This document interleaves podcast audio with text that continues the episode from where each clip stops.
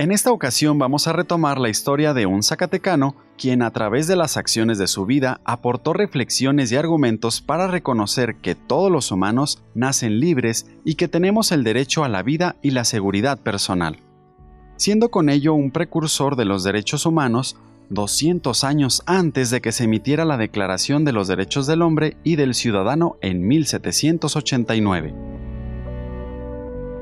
Este zacatecano fue Francisco Tenamaxtle.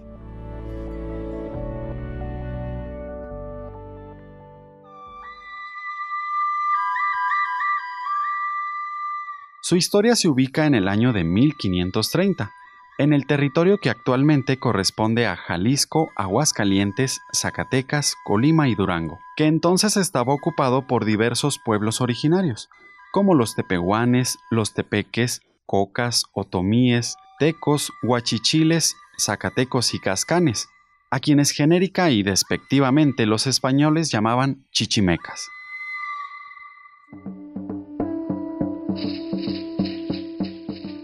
Aquí destaca la figura de Tenamaxtle, quien fue señor de Nochistlán, al sur de Zacatecas, y durante los primeros años de la colonia fue bautizado como Francisco.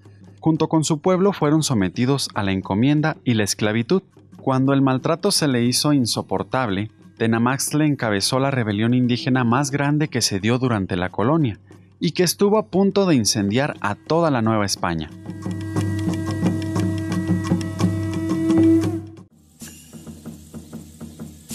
En 1540, la sublevación fue generalizada. Se le conoció como la rebelión del Mixtón. Tenamaxle era excelente estratega y buen guerrero, pero intentó arreglar los asuntos conforme a la razón y a la justicia, apoyándose en el derecho natural, ya que decía estar obligado a defender su tierra, a su familia y a sus vasallos.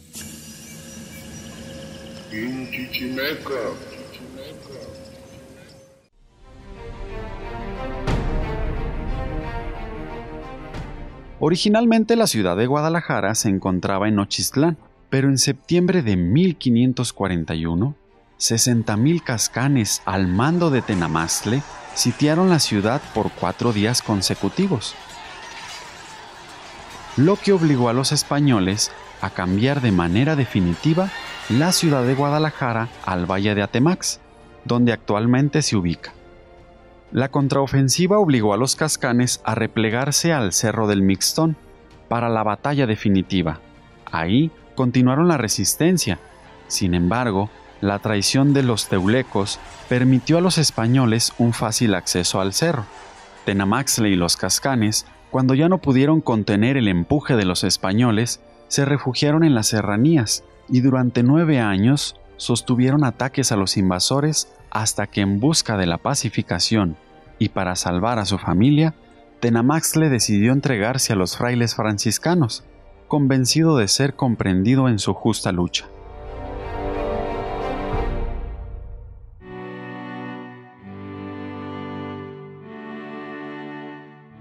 Sin embargo, fue deportado a Valladolid, España, en 1552.